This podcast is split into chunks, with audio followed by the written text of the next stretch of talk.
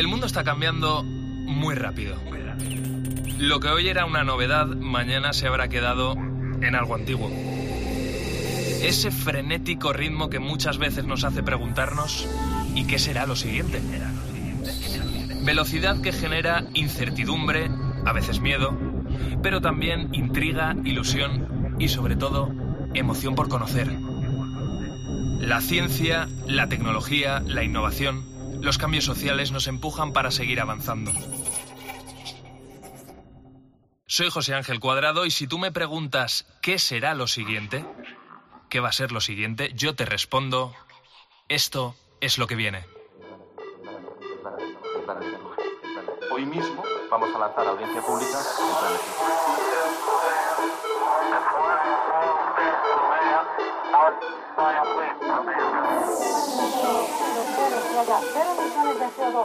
en 2050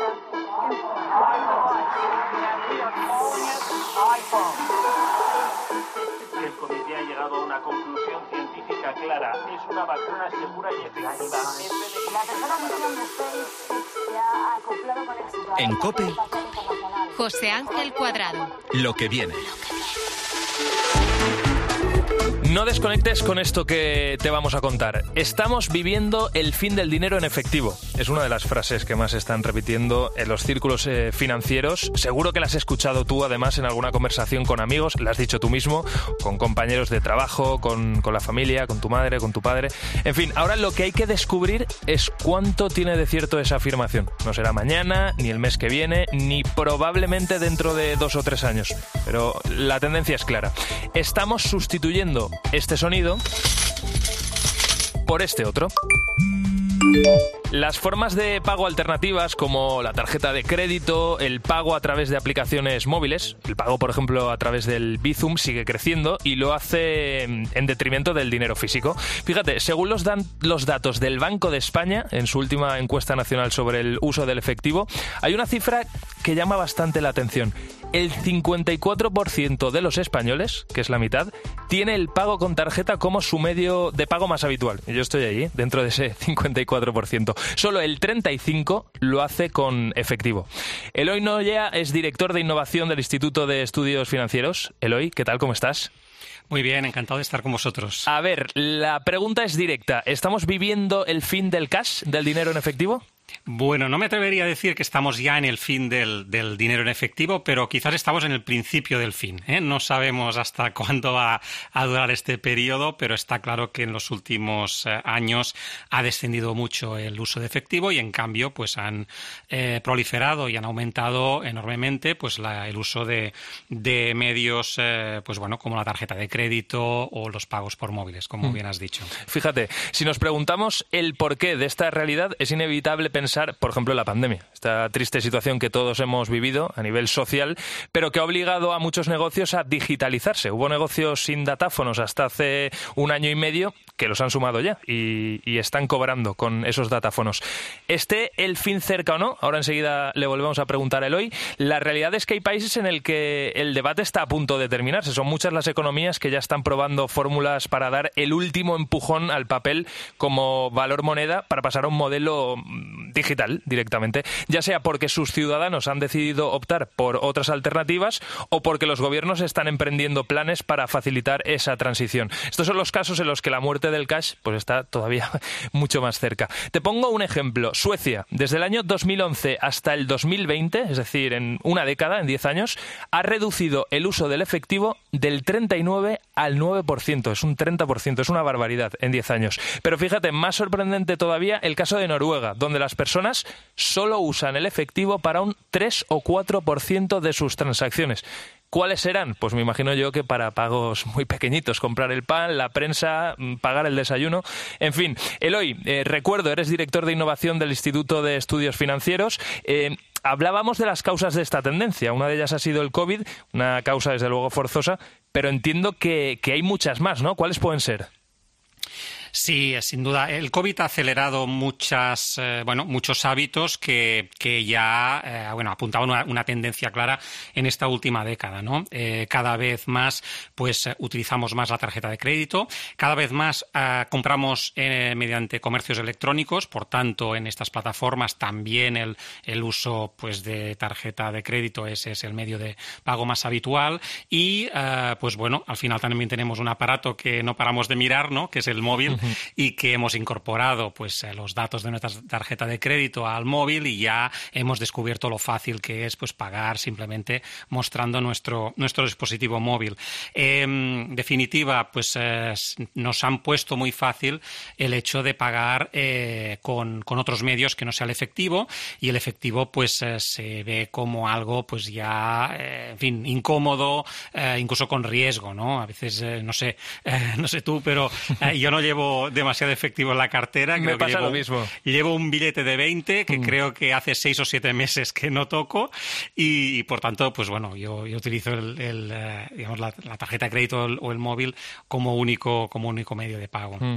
Oye, de todas formas, Eloy, ¿qué consecuencias puede tener para nuestro día a día, ya, como consumidores, incluso como sociedad, que de repente dejemos de funcionar con el dinero en efectivo? Mm. Entiendo, sobre todo, bueno, eh, la gente mayor es la que más en riesgo está, ¿no? Eh, con todo esto. Es, este es un buen punto eh, que, claro, yo como director de innovación, pues bueno, siempre estoy abierto ¿no? a la innovación, a, poder, a poner las cosas fáciles y en ese sentido, pues todos los medios ah, de pago, uh, digamos, desde la tarjeta de crédito como las aplicaciones móviles, pues bueno, eso facilita la comodidad. Entonces, en este sentido, a priori, eh, estaría favorable a toda esta innovación. Pero hay, hay, consecuencias, digamos, hay, hay daños colaterales en la reducción del efectivo. Uno de ellos es lo que apuntas, es que hay personas que eh, les cuesta pues esa, digamos, esta digitalización, pues mm. les ha llegado quizás un poquito tarde. Eh, no digo que pues sepan utilizar el móvil, pero quizás no se manejan o no confían en, en los pagos vía móvil, por ejemplo, las personas, digamos, más mayores, ¿no? En ese sentido, pues bueno, habría que procurar que, digamos, que hubiera en todos los comercios, pues eh, se favoreciera el, eh, la aceptación del efectivo todavía, pues para estas personas que, que bueno, eh, se sientan más cómodas pagando en efectivo. Y luego hay un tema quizás más de sociedad, ¿no? o de modelo de sociedad, que es el de la privacidad eh, el efectivo puede ser a veces más engorroso, podemos ver un riesgo de que mm. nos roben por la calle, pero, pero tiene una ventaja respecto a los medios de pago electrónicos y es la privacidad. ¿eh? Al final, pues eh, mis billetes, pues bueno, los gasto donde sea y, no me pueden controlar.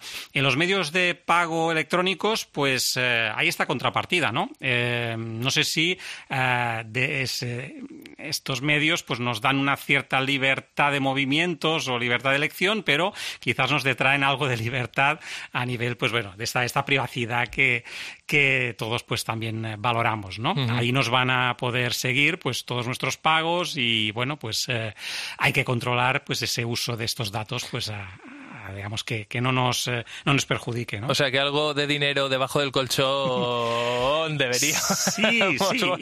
Y, y, por eso yo no me he atrevido, cuando me has preguntado, ¿es el fin del cash? Bueno, a ver, está claro que la tendencia es a utilizar más medios de pago electrónico, menos efectivo, mm. pero no veo el 0%. ¿eh? No, mm. no lo veo porque habrá ámbitos en los que, bueno, queremos que, eh, bueno, pues guardar una cierta privacidad o simplemente, pues, incluso para diversificar nuestro riesgo, pues vamos a querer una parte, pues tenerlo en efectivo. Eloy, muy, muy interesante todo lo que estás contando. Estamos en lo que viene, lo que viene desde luego en dinero digital o en formas de pagar. Eh, bueno, tenemos eh, conceptos como las criptomonedas, que le vamos a dedicar seguramente más adelante un programa aquí en, lo que viene. Pero quería preguntarte por otro concepto que, ha salido en los medios, del que se está hablando, que son los tokens. Eh, los fan tokens, sobre todo, ha salido a raíz de esas palancas que ha activado el Barça en los últimos meses para poder fichar. Eh, gran parte de esos tokens se han liberado en el, en el Barça, o los ha vendido, mejor dicho, a un, a un grupo, un fondo de inversión.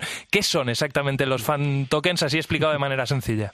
Bueno, los fan tokens serían un tipo de, criptoactivo, ¿eh? de activo digital, ¿eh?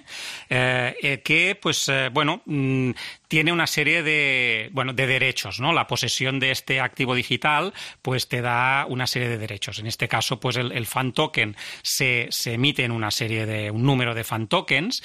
Eh, teóricamente no, no, se podrían emitir infinito número porque hay que, digamos, eh, si queremos que el fan token tenga un cierto valor, ¿no? Pues es como, como la entrada de un concierto, ¿no? Pues bueno, pues habrá eh, X miles de entradas en el concierto y no, y no se pueden emitir más, en ese caso por un, por un tema de, capacidad física, pero claro, en el mundo digital donde no hay estas barreras físicas, pues hay la posibilidad de hacer, de, de emitir infinitos tokens. Eh, para darle valor al, fan token solo hay un, número limitado eh, que, se emite, ¿no? Entonces, bueno, los que eh, compran este fan token pues tienen una serie de derechos. En el caso del fan token del Barça, eh, pues lo digo porque también soy, soy compré algunos hace, un par de años.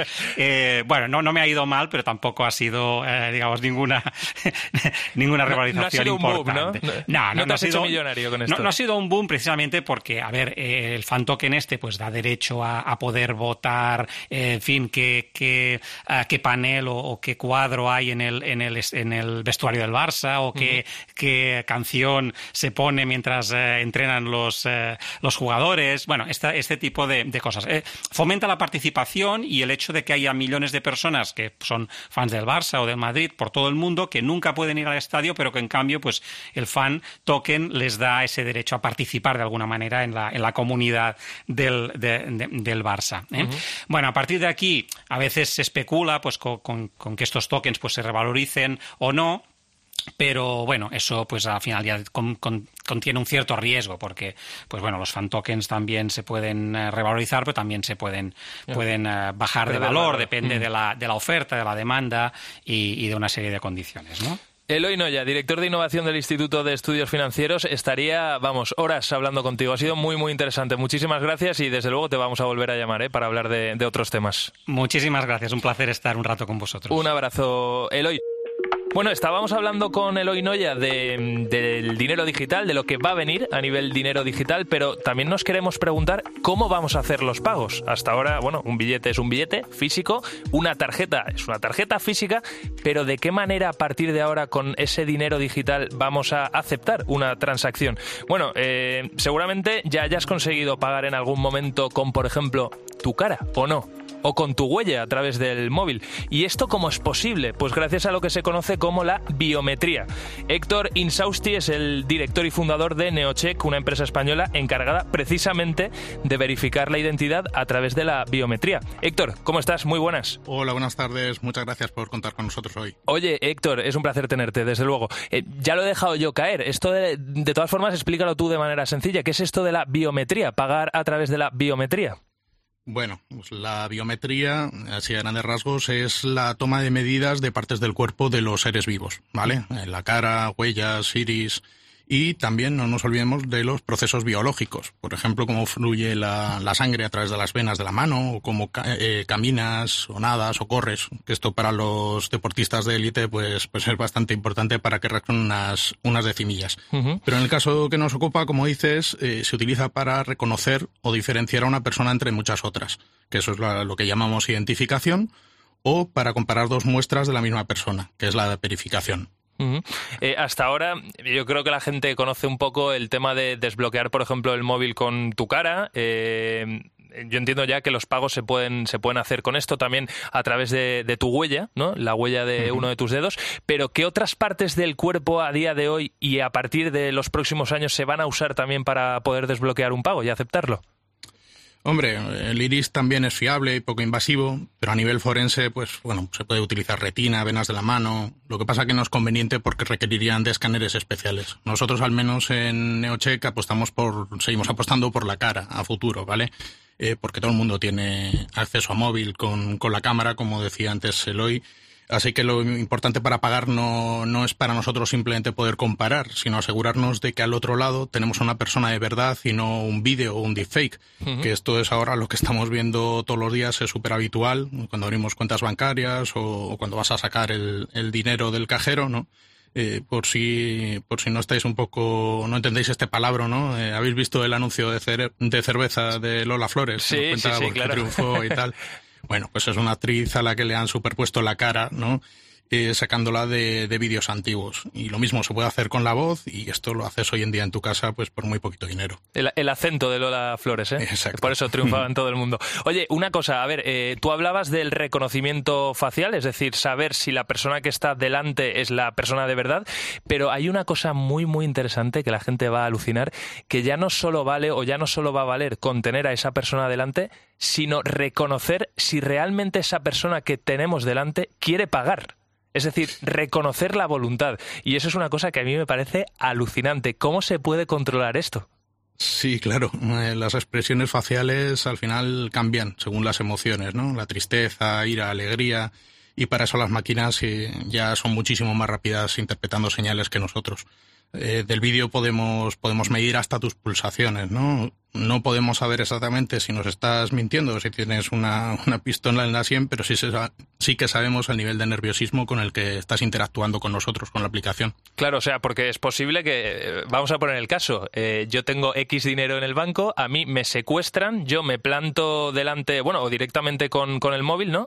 Eh, me obliga ese secuestrador a hacer una transacción y quizá por el ritmo al que va mi corazón, ¿no? Por los latidos, vosotros, o la tecnología que se está desarrollando, es capaz de saber si yo estoy más o menos nervioso eh, y si a mí de alguna manera hay alguien que me está obligando a hacer esa transacción. Así es, y en ese caso podríamos pedir un, segundo factor de, autenticación, eh, te podríamos mandar un mensajito al móvil y que nos des una clave. Tú puedes tener una clave como en tu casa, ¿no? De seguridad que sea eh, que igual te permita interactuar, pero que bloquee la cuenta o que sea de pánico. Así es.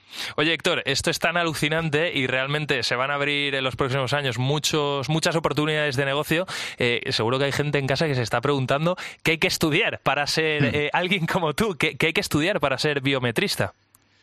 Bueno, pues en nuestro equipo somos todos ingenieros informáticos, la verdad, porque al final de lo que se trata es de convertir toda esa información en, datos numéricos, ¿no? En jugar con las estadísticas. Pero por supuesto hay muchos otros perfiles que nos, que nos aportan muchísima información adicional. Eh, nosotros hemos hecho varios cursos de especialización. Eh, por ejemplo, he tenido la suerte de aprender con gente muy buena del laboratorio criminalístico, de la Guardia Civil, Policía Nacional, Interpol, Frontex. Y en algunos casos hasta he podido volver yo a, dar las clases, ¿no? Así que, bueno, es, es una disciplina bastante transversal. Podemos sacar información de, muchísimos campos diferentes. Héctor, digo como he dicho con Eloy, ha sido una pasada hablar contigo y descubrir esto, esta tecnología que se está desarrollando y que, va a seguir creciendo en los próximos años. Héctor Insausti, director y fundador de Neocheck, que como he contado es una empresa española encargada de verificar la identidad a través de la biometría. Muchísimas gracias y te guardamos en la agenda, ¿eh? te vamos a volver a llamar. Muchísimas gracias a vosotros. Cuídate, hasta luego. En COPE lo que viene. José Ángel Cuadrado. Fíjate, esto seguro que te ha pasado alguna vez. A mí eh, me, pasó ayer mismo. De repente estoy trabajando y me llega un SMS. Claro, la primera reacción es de sorpresa, porque aparte de para avisar de llamadas perdidas, eh, ¿quién usa ya los SMS? En fin, abro el mensaje y decía lo siguiente. Estimado cliente, su paquete está listo para la entrega. Confirme el pago de aduanas de 1,98 céntimos en el siguiente enlace. Claro, a ver, el mensaje en sí ya era bastante raro. Yo no había pedido nada y mucho menos algo que tuviera que pasar por aduanas. Pero también el propio enlace era extraño, así como, no sé, estaba a medias, estaba recortado. El caso es que cogí a Juan Cascón. Juan, ¿qué tal? ¿Cómo estás? Hola, buenas tardes. Oye, a ver si me permites esto decirlo con cariño. El, el friki informático de lo que viene. Muchas gracias por esa presentación. Oye, Juan, y te dije, eh, ¿qué es esto? Eh, te, lo enseño y tú qué me dijiste. Eh, recuérdalo. Bueno, pues mira, ese SMS que te llegó es una estafa llamada phishing. Al final, el phishing no es nada más que unos hackers que intentan hacer pasar por una empresa o organismo público para eh, o a recabar datos tuyos porque pues, te van a poder pedir una tarjeta de crédito o incluso el login y la contraseña de una red social o puede ser un enlace malicioso para intentar meterte un virus en tu ordenador o teléfono móvil. Eh, eh, siempre recomendamos que en este tipo de mensajes, uno, jamás pinches en ese enlace para evitar cualquier riesgo y si por desgracia lo has pinchado, denunciar lo antes posible y bloquear y cambiar las contraseñas de todos los servicios y bloquear las tarjetas del banco para evitar problemas. Hmm. Oye, gracias Juan. Eh, bueno, estos, vamos, este, esta forma es, eh, de atacarnos va a ser una de las modalidades más usadas hoy en día, eh, se está usando ahora mismo, pero ¿cuáles son los hackeos del futuro? ¿Para qué tenemos que estar preparados? Pues uno de los mayores expertos del mundo en estos temas de ciberseguridad es español, le tenemos aquí en nuestro país, hacemos marca España, y se llama Antonio Ramos. Antonio, ¿qué tal? ¿Cómo estás? Muy bien, eh, gracias por vuestro tiempo y muy interesante la temática y dispuesto a responder. Muy bien, es un placer tenerte con nosotros. Oye, Antonio, lo primero, a ver, eh, ¿alguna vez te han hackeado a ti o te han metido algún virus en el móvil o en el ordenador?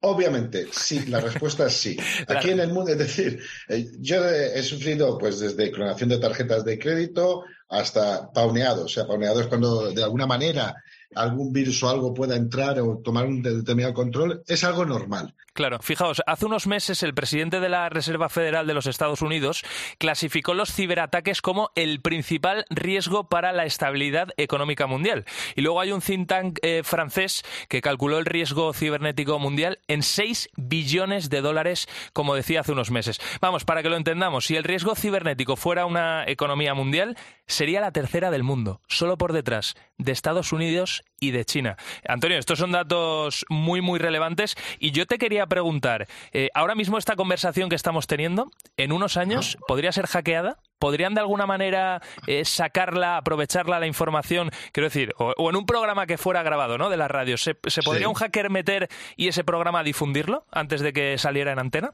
No, pues no, pero eso ya ha pasado y múltiples veces a cadenas televisivas con episodios de último estreno, ¿no? Eso, eh, pero no, no solo una vez, que no pueden ser publicados hasta el día del estreno. Eso ha sucedido tanto en televisores como en grandes películas. Tenemos que estar preparados y tú lo has dicho muy bien que el mundo, la economía mundial es digital. Ahora nuestros activos, nuestras cuentas bancarias, nuestra reserva de booking, todo es digital. Con lo cual, igual que en la vida física los robaban presencialmente entrando a la sucursal bancaria, ahora lo normal es robarte digitalmente o, ser una víctima digital. Sí, sobre todo eh, los próximos años, de, qué nos vamos a tener que, defender teniendo en cuenta hacia dónde se va a desarrollar la tecnología. Sí, porque la verdad que en verdad tendríamos muchas categorías. Pero lo primero pensemos que los ataques tradicionales, como, como puede ser el phishing, el ataque al CEO, eh, la suplantación de SIN, todo esto lleva existiendo 35 años. Lo que pasa es que cada, vez son más sofisticados, cada vez saltan los sistemas de seguridad que ponemos para hacerlo eh, más seguro para nuestros clientes, ¿no? La doble autenticación que antes no existía. Y todo esto va a ir evolucionando y cada vez va a ser más creíble. Es decir, el crimen, el cibercrimen tradicional solo va a seguir evolucionando, con lo cual ya tenemos problema uno, ¿no? O sea, fíjate cómo vamos cosas tan buenas para el desarrollo de la raza humana, para nuestra comodidad, domótica. Los coches, otra, otra de las cosas, los coches que cada vez son más inteligentes, pero porque nos brindan cosas muy útiles, ¿sabes? También ya han sido hackeados, ¿eh? O sea, se podrán hackear y se podrían llegar a escenarios hasta de matar personas, ¿no? imagínate que yo te acelero a 150 kilómetros por hora en el paseo de la Castellana. Claro, y eso habría además también un panorama en el que jurídicamente a ver qué sucede. Y ese es un tema también muy interesante. Pero Antonio, fíjate, esto que, que tú mismo decías, por ser muy práctico ¿eh? y porque la gente lo entienda, vamos hacia la domótica en las viviendas, ¿vale? Entonces tendremos, imagínate, la lavadora, el lavavajillas, todo esto que, ya se puede eh, manejar desde, desde el móvil. Quiero decir, para evitar que te hackeen cada uno de los aparatos que tengamos en casa, ¿es necesario, por ejemplo, tener una especie de antivirus que proteja a cada aparato o se puede hacer de una manera global? Sí, eh, pensemos una cosa. Los fabricantes han empezado, todos estos fabricantes de las nuevas grandes tecnologías por venir, ya se están preocupando mucho, con lo cual tenemos un punto de refuerzo que ya están trabajando en seguridad, ¿vale? Por supuesto, nosotros como usuarios, esas medidas a nuestra mano, como un antivirus en el móvil, en los PCs, eh, donde se pueda, hay que tenerlo, ¿eh? No, no son precios desorbitados, pero yo lo tendría, lo que se llama antivirus anti-malware, ¿no? Eh, hemos, hemos, comentado aquí, es decir, eh, el sentido común. Hmm. Es- no entres, es decir, tú no darías tu DNI ni las llaves de tu casa a nadie bajo ninguna circunstancia. Piensa lo mismo cuando se trata de SMS, correos, mensajes, anunciajes digitales, etcétera. Incluso en las plataformas de videojuegos, con la gente que juegas, ¿eh? Que, ya sea PlayStation o la Xbox. Es el sentido común. Adoptar esas medidas que como usuario normal, porque la gente es gente normal, pueda tener. Y hay unos factores que, que lo que pasa es que no sé cómo, no sé cómo todavía ningún gobierno en el mundo lo ha hecho. A ver. En España no seremos los primeros, obviamente. Pues eso no tendrá que ser los lo que vendrá. A ver, ¿qué, qué recomendamos Vale, a los es- gobiernos? No, no, es que la, eh, la manera de evitar y quitarte de encima, de verdad, el 70, el 80% de este problema sería el establecimiento de una asignatura obligatoria a, pre- a- a primera edad que se llame seguridad digital. ¿Sabes? Si tú desde los seis años estás comprendiendo qué es el moving, qué es el sexting, qué es el robo de identidad, qué es de verdad cuando eso, hombre, no digo que estudien tanto como matemáticas, ¿me, me entiendes? O, pero si tú impones eso a temprana edad, desde los seis años hasta los 14, te garantizo que esta asignatura de seguridad digital eliminaría el 70-80% de cualquier tipo de fraude, robo, incidencia. Pero bueno, nadie lo hace, pues será porque no le interesa a nadie. Antonio, ¿Sabes? porque Eh, una última cosa muy rápida. Eh, ¿Cuál es ahora mismo la información más sensible de cada uno de nosotros? ¿Es lo evidente? eh, todo, es que todo es sensible. Mira, lo que tú escribes en WhatsApp tiene un valor. el, el dato es el petróleo del siglo XXI. No lo digo yo, lo dice Harvard Review. Por ejemplo, hay una publicación, es solo, ya no te estoy diciendo tu tarjeta bancaria y tu, y tu dinero, o tus reservas de vuelo, o tus reservas de hoteles que las puedas cambiar e irme yo, irme yo con tu cuenta de hoteles, ¿no? Eh, ya solo el dato, lo que yo propago en WhatsApp, eh, etcétera, eso tiene un valor gigantesco. O sea, fíjate, solo pensamos que no tiene valor, tiene un altísimo valor. Pero una cosa, como es tu dato, imagínate todo lo que es importante en Internet, desde lo que hablas o chateas hasta tus activos financieros, que son todo esto que comentábamos de que te puedan robar las credenciales bancarias, clonar tu tarjeta de crédito, etcétera. Tenemos un desafío, pero muy importante. Pero el mundo está ahí, el mundo digital está ahí, y esta sociedad nueva que hemos creado va a estar. Lo que tenemos que seguir con sentido común es cuatro o cinco buenos hábitos, ¿no? Y eso evitará ser una posible víctima fácil de, de todas las amenazas que nos envuelvan. Tal cual. Antonio, hablabas de valor para las empresas, la data, el valor nuestro hoy es haberte tenido en el programa y haberte escuchado. Si te parece, mantenemos el contacto y te volveremos a llamar. Como siempre, un placer eh, colaborar con vosotros. Gracias. Antonio. Continuamos en lo que viene. En Cope, lo que viene. José Ángel Cuadrado. Quédate con este nombre que vas a escuchar, Coradia y Lint, y suena además así.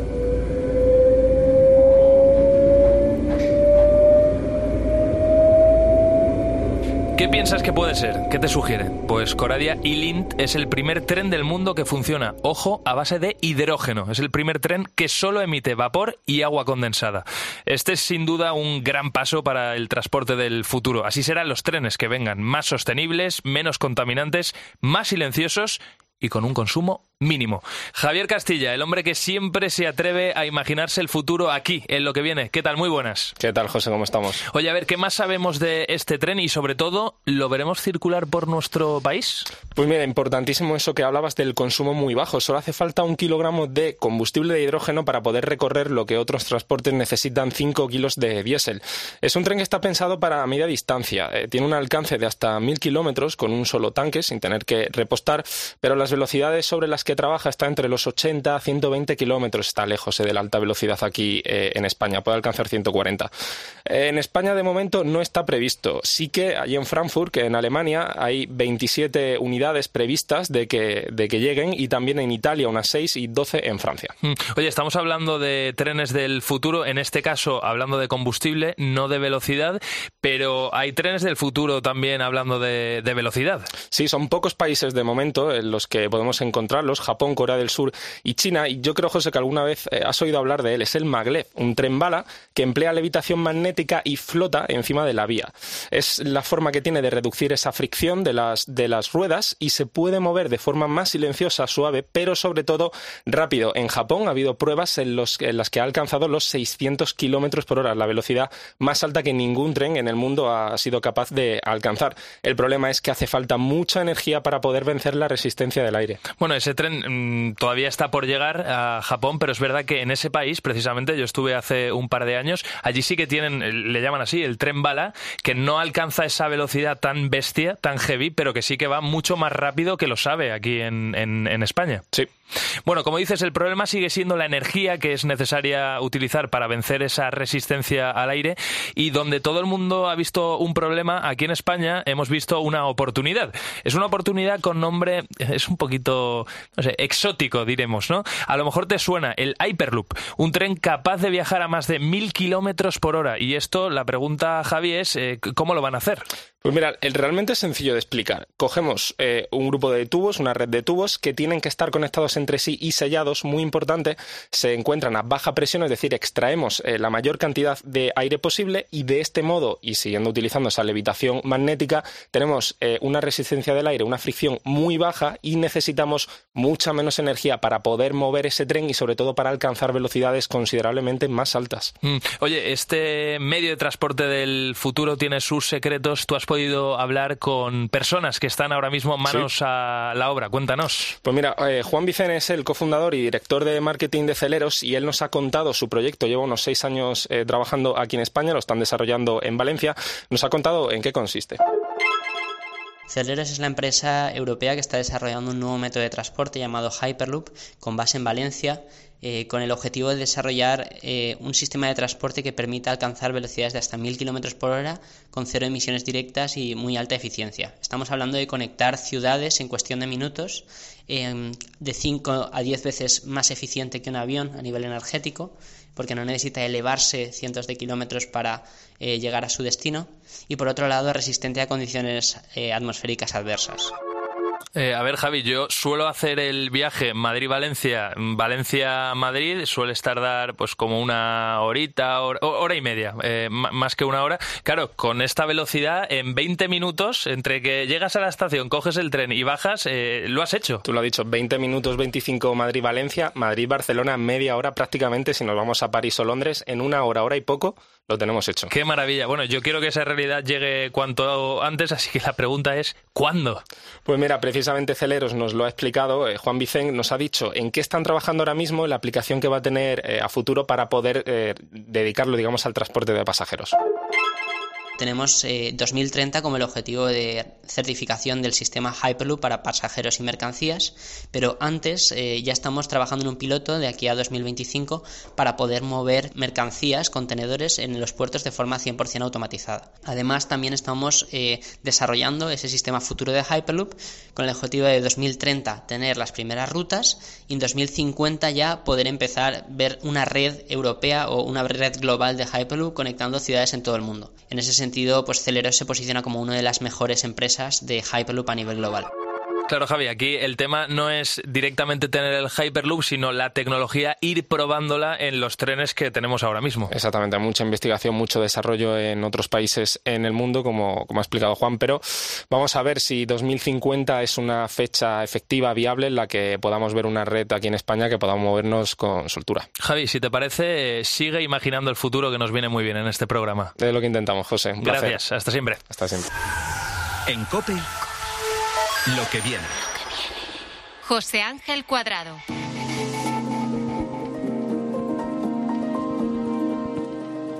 La ganadería, tal y como están las cosas hoy en día, con los costes de producción por las nubes, que te voy a contar a ti, se está convirtiendo en un negocio muy complicado, muy difícil. Y fíjate, con este panorama ya están surgiendo por ahí, por el mundo, eh, hay pocas, eh, pero hay algunas, eh, alternativas a la carne de pollo, de vaca o de cerdo. Fíjate, ¿qué pasa si yo te digo que se pueden producir kilos y kilos de carne sin la necesidad de que salga esa carne de una granja? Sin la necesidad de sacrificar animales sin tener que darles de comer, por ejemplo, es decir, criarlos para posteriormente sacrificarlos. ¿Te lo crees todo esto? seguramente dirás, venga, va, ¿cómo se hace todo esto? Pues eh, es muy sencillo. Hay un concepto, ese concepto es cultivar carne en un laboratorio. María Bandera, que siempre en lo que viene se atreve a tocar y a probar el futuro. ¿Qué tal, María? ¿Cómo estás? Muy bien, José. Oye, eh, ¿cómo es posible cultivar esta carne? Pues mira, lo llaman eh, también agricultura celular. Es una eh, carne, para que se entienda, que se cultiva en el laboratorio a partir de una biopsia que se realiza a un pequeño tejido muscular del animal, ya sea vaca, como decías, cerdo o pollo. En los tejidos musculares eh, están concentradas las proteínas eh, de mayor valor biológico para la alimentación. Por eso se elige eh, precisamente este tejido. Se aíslan las células de- del tejido, se introducen en un cultivador con una atmósfera que recrea las condiciones un poco del cuerpo del animal, la temperatura, eh, el oxígeno, los nutrientes. Y bueno, esto se hace un poco de cara a facilitar la multiplicación de las células y que de ese pequeño trocito que se ha extraído del animal, pues salga mucha, mucha carne. ¿no? No, yo, yo me estoy imaginando como una urna cerrada herméticamente con un trocito de, de carne ¿no? Sí. de, de ese animal y que con el paso del tiempo, pum, pum, pum, eso Sí. va creciendo. Yo me lo imagino como una incubadora. ¿no? Exacto, tal cual. Oye, ¿y, y- y hoy en día esa carne se puede consumir? Eh, ¿Es apta para la venta? ¿Está, es- vamos, ¿se está comercializando ya en algunos países? En algún país sí, en Singapur eh, ya se está consumiendo esta carne, en Europa, bueno, y otros países eh, todavía no, está pendiente eh, de aprobación por las autoridades eh, bueno, Íñigo ya nos contará un poco más, y lo que sí que esperan es que eh, de aquí a unos eh, cinco años más o menos, quizás antes, ya lo podamos ver en los lineales de los supermercados conviviendo con la carne convencional, porque no, no es una carne que venga a sustituir a la carne que conocemos, sino que es una carne que viene a complementar eh, el consumo normal de carne. Oye, María, has dicho Íñigo, no se lo hemos presentado todavía a la audiencia, no saben de quién estamos hablando, tú sí, porque Es has que yo hablado... acabo de hablar con él, sí. Claro, previamente con él, pero nos está escuchando ahora mismo Íñigo Charola, que lidera ahora mismo Biotech Food. ¿Qué tal, Íñigo? ¿Cómo estás? Muy bien, eh, buenas noches. ¿Qué tal vosotros? Muy bien, eh, teníamos muchas ganas de hablar contigo precisamente para que nos cuentes, por ejemplo, eh, a qué sabe esta carne. ¿Tú, ¿Tú la has probado, lo que estáis haciendo en, en la empresa? Sí, es verdad. eh, bueno, primero eh, dar la enhorabuena eh, a María por la buenísima explicación que ha dado. eh, Yo creo que, y es más complejo, el proceso es más complejo, yo lo simplifico mucho. No, pero yo creo que esto eh, indica ¿no? que eh, obviamente dentro de un proceso que, como bien dices, es complejo, pero que a la vez eh, refleja la naturaleza de la vida, ¿no? de lo que es la reproducción celular y la generación de tejidos, es algo que, aunque al principio nos impacte, luego somos capaces de transmitir y de contar a otros. ¿no? Yo creo que eso es, eso es fundamental para poder entender de lo, de lo que estamos hablando. ¿no? Y, es, y es muy importante. Uno de los grandes retos ante los que nos encontramos es exactamente ese, ¿no? La, la comunicación, poder transmitir e informar a los consumidores de qué es este nuevo concepto ¿no? de, producción de proteína ¿eh? que, produce esta carne cultivada y que va a ser tan importante para eh, la sostenibilidad del futuro. Claro, porque Íñigo, a ver, eh, alguien le explicas que coges un trocito de carne de un pollo, ¿no? Lo metes en una urna cerrada, relativamente controlada, y que eso empieza a crecer, y claro, tal y como me lo imagino yo y se lo imagina la gente, a lo mejor da un poquito de, de yuyu. Sin embargo, si cogiendo tu mismo ejemplo, ¿no? Eh, le recordaras a, a cualquier consumidor, ¿no? Lo que es un proceso de producción de cerveza, que es metemos en una eh, en una gran recipiente un microorganismo que es una levadura y eso empieza a producir, o eh, eh, en, en el vino, es decir, no creamos que este proceso es tan diferente a muchos otros con los que ya vamos conviviendo, ¿no? Al fin y al cabo vamos a confiar en un microorganismo, en este caso es una célula de, de- del mamífero, como bien explicaba María al principio, de diferentes especies, eh, que va a mm, seguir el curso de la vida, se va a reproducir y va a formar, en este caso, tejido muscular, porque es una eh, célula muscular, ¿no? Con lo cual, bueno, está diseñada para realmente eh, producir, producir este tejido muscular, que es algo que llamamos carne, ¿no? Muchas veces también es, es ¿qué es carne? ¿no? Es algo que está habitualmente en nuestra dieta, pero que tampoco eh, sabemos explicar exactamente lo que es. es. Es músculo, y es verdad que también contiene grasa, contiene sangre, contiene tiene tejido conectivo, ¿no? Que son elementos que le dan sabor, del que hablabas al principio también en, tu pregunta, eh, pero el, nutricionalmente hablando, lo que más aporta es el músculo, que es lo que nos da esa proteína de alto valor biológico, por lo cual la carne es tan apreciada. Oye, Íñigo, entonces, eh, si realmente cogemos ese trocito de, carne, ¿no? Del pollo, de la ternera y, empezamos, vamos, lo hacéis crecer, ¿no? Entiendo que ese producto al final sabe precisamente eso, ¿no? O sea, a pollo, a ternera, a cerdo o no. Eh, bueno, en principio, al final, esto, estamos hablando de un tejido muscular, con lo cual eh, tiene muchas similitudes con el tejido muscular que se produce en el animal. En mi definición o mi explicación de, los diferentes componentes de la carne, como has podido ver, hay algunos elementos que en estas primeras fases no estarán presentes, ¿no? Pues como el tejido conectivo o la sangre, que pueden aportar una parte de sabor, pero claramente será un producto cárnico que tiene sabores, sabores cárnicos y que podremos utilizar para elaborar una multitud de, productos con los que estamos muy familiarizados en, su sabor. Íñigo, hablamos de ternera, de cerdo, de pollo. Eh, ¿También incluimos al pescado? Eh, en nuestro caso, en Biotech Foods, no trabajamos en pescado, no porque no se pueda, sino porque la tecnología difiere algo de lo que llamamos animales terrestres, que tienen una temperatura corporal diferente, pero sí que hay otras empresas o iniciativas en el mundo que están dedicándose a, especies marinas. Íñigo, una pregunta muy, muy directa. Eh, esto es lo que viene, así que queremos saber cuándo va a venir esa carne a los supermercados aquí en España y sobre todo a qué precio. ¿Cuándo lo vamos a poder tener aquí? Bueno, yo creo que eh, esto ya es una realidad, como se comentaba al principio, en Singapur ya se puede comercializar. Eh, obviamente, pues Singapur ha demostrado mayor dinamismo y, e interés ¿no? en que realmente eh, estos productos lleguen a su supermercado, pero su modelo regulatorio es muy similar al de otras regiones, como puede ser la Unión Europea o Estados Unidos. Con lo cual, bueno, va a ir un pelín más lento, pero se estima que en dos o tres años eh, podremos ya tener estos productos a disposición de los consumidores. Y en cuanto a precio, hay un factor determinante en la alimentación, ¿no? en los productos de alimentación para que tengan éxito, que es tenemos que disfrutarlos mientras los consumimos y tenemos que poder pagarlos. Si no, no son una alternativa. el objetivo de la, de la carne cultivada es ser competitiva con eh, la ganadería tradicional y otras alternativas proteicas que están a día de hoy presentes en el mercado. Mm. Íñigo Charola, pues voy preparando el tenedor y el cuchillo. ¿eh? En dos o tres años lo tengo para probar este tipo de carne. Muchísimas gracias. Ha sido un placer escucharte. Muchísimas gracias a vosotros. Hasta luego, Íñigo. María, vete tú también preparando todo esto. Oye, ¿eh? tengo ganas de probarla. Además tiene poca grasa. Seguimos en lo que viene. en COPE, lo que viene. José Ángel Cuadrado. Vamos a ver, ¿tienes perfil de Facebook, de Instagram? ¿Estás en Twitter, en TikTok? ¿Eres activo en alguna red social? Seguro que sí. Y no es para menos. Fíjate, en España eh, somos casi 41 millones de usuarios en las redes sociales. Esto es, pues, casi 9 de, de cada 10. Ahora, eh, otra pregunta, ¿pagarías por ello? Es decir, ¿pagarías por seguir a un tuitero que te guste, bueno, seguirle y consumir el contenido? ¿Una cuenta de Instagram que, que también disfrutes? ¿Pagarías por ver su contenido? Pues eso es lo que viene.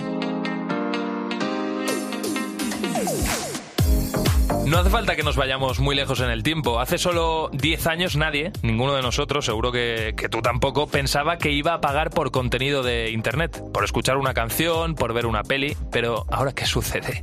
Cada vez hay más plataformas que ofrecen series, películas, plataformas para escuchar canciones y todas ellas, evidentemente, de pago. Ahora bien, ¿hasta qué punto estamos preparados para pagar por consumir una red social? Buena pregunta, ¿verdad? Mercedes Muñoz de la Peña, que se sabe todos los detalles sobre la evolución de las redes sociales. Hola Mercedes, ¿qué tal? Muy Hola, ¿qué tal? Oye, la pregunta, Mercedes, es muy directa. ¿Vamos a pagar algún día por usar Instagram, Facebook o TikTok? Como tal, no estarás obligado. Sí, tendrás que hacerlo si quieres consumir un contenido exclusivo de tu creador de contenido favorito. Ahora bien, de hecho, si quieres, puedes pagar desde ya en Facebook y en Twitter y en Instagram solo si vives en Estados Unidos. Anda, o sea que ya hay, ya hay posibilidad de pagar por cierto contenido en la red social. Si te parece, vamos a averiguar cuál está siendo la tendencia en cuanto a la suscripción de pago precisamente de las redes sociales.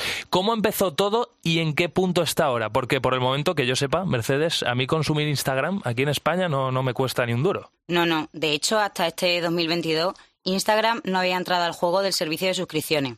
Antes de aterrizar en España y el resto del mundo, se ha hecho una pequeña prueba piloto en Estados Unidos con unos 10 creadores de contenido y esto le permite a la red social analizar hasta qué punto puede o no ser rentable. Las suscripciones lo que sí se sabe es que tendrán un modelo de pago mensual, en el que si un usuario quiere apoyar a su creador de contenido favorito, podrá pagar una pequeña suma cada mes para, acceder a ese contenido en exclusiva. En el caso de Instagram, dicho contenido será en forma de post, reels, vídeos o incluso mensajes personalizados que te mande el propio influencer. Eh, a ver, Mercedes, eh, el objetivo de todo esto, eh, como en cualquier plataforma, está bastante claro. Es el de aumentar los ingresos, ganar más dinero. Claro, la pregunta es, ¿funcionará sí o no? Bueno, ya están con, con la prueba, están ya con la fase esta beta. Pero claro, aquí yo me pregunto, ¿cuáles, ¿cuáles pueden ser las claves para que esto realmente se, convierte, se convierta en lo que viene, en las redes sociales, sea una realidad? Hablando un poco de otras redes sociales que son las que sí están teniendo éxito, está funcionando mucho en YouTube o en Twitch con los streamers. Lo que sí que es cierto es que en redes sociales como Facebook, Twitter o Instagram me genera bastante duda. Lo único que sí está claro es que por parte del creador de contenido será clave que ofrezca un contenido de calidad que logre diferenciarse del contenido gratuito. Es importante, para todo ello, que no ofrezca un contenido muy genérico, sino que tenga la capacidad de microsegmentar dentro de las diferentes cosas que ese creador de contenido cuente. Si te centras, por ejemplo, en moda, no puedes hacer algo genérico que ya otros te están haciendo, sino que tienes que dar con el clavo. Para eso el propio influencer ya de por sí conoce muy bien a su comunidad y tendremos que ver si podrán o no hacerlo. Por último, eh, la atención personalizada al usuario será fundamental y esto sin duda marcará el gran valor diferencial. Mm, desde luego también, a lo mejor Mercedes, eh, en unos años hay, hay cuentas freemium, quiero decir, que ofrezcan contenido bajo pago y otras que realmente pues te enseñen un post o, un vídeo para cebarte gratis, pero que al final el objetivo sea que te suscribas a, su canal. Eh, oye, Mercedes, yo no sé si como sucede, tú misma lo, lo decías, ¿no? En Twitch los precios son más o menos parecidos. Yo creo que en Twitch estamos hablando 5 o 6 euros. No sé si en redes sociales también, también está siendo lo mismo o va a ser lo mismo. Los precios no son altos, pero si tenemos en cuenta todas las plataformas por las que ya pagamos, pues ahí cambia la cosa. Ahora bien, según la red social, vemos que hay pequeñas diferencias, siendo Facebook e Instagram los que se colocan en el podium de la cuota de suscripción más cara. Facebook no podemos encontrar de, desde 5 dólares hasta 20, en Instagram hasta 99 euros al mes según el creador de contenido, lo que haga y considere en su caso. Y Twitter es el modelo de negocio que ahora se asemeja más a Twitch y que oscila entre los 2,99 dólares hasta los 9,99. Ahora bien, ¿por qué tipo de contenido pagamos? Pues eso dependerá de la razón de ser de cada red social. Lo que sí está claro es que en todas las redes sociales predomina el vídeo, por lo que vídeos en exclusiva por parte del influencer que quieras pagar será un contenido que seguro tendrás. Mm. Mercedes, pues échale un ojo a ese proyecto que está en marcha ya en Estados Unidos y si te parece en unas semanas eh, vuelves a sentarte aquí con nosotros y nos cuentas. Perfecto, muchas gracias.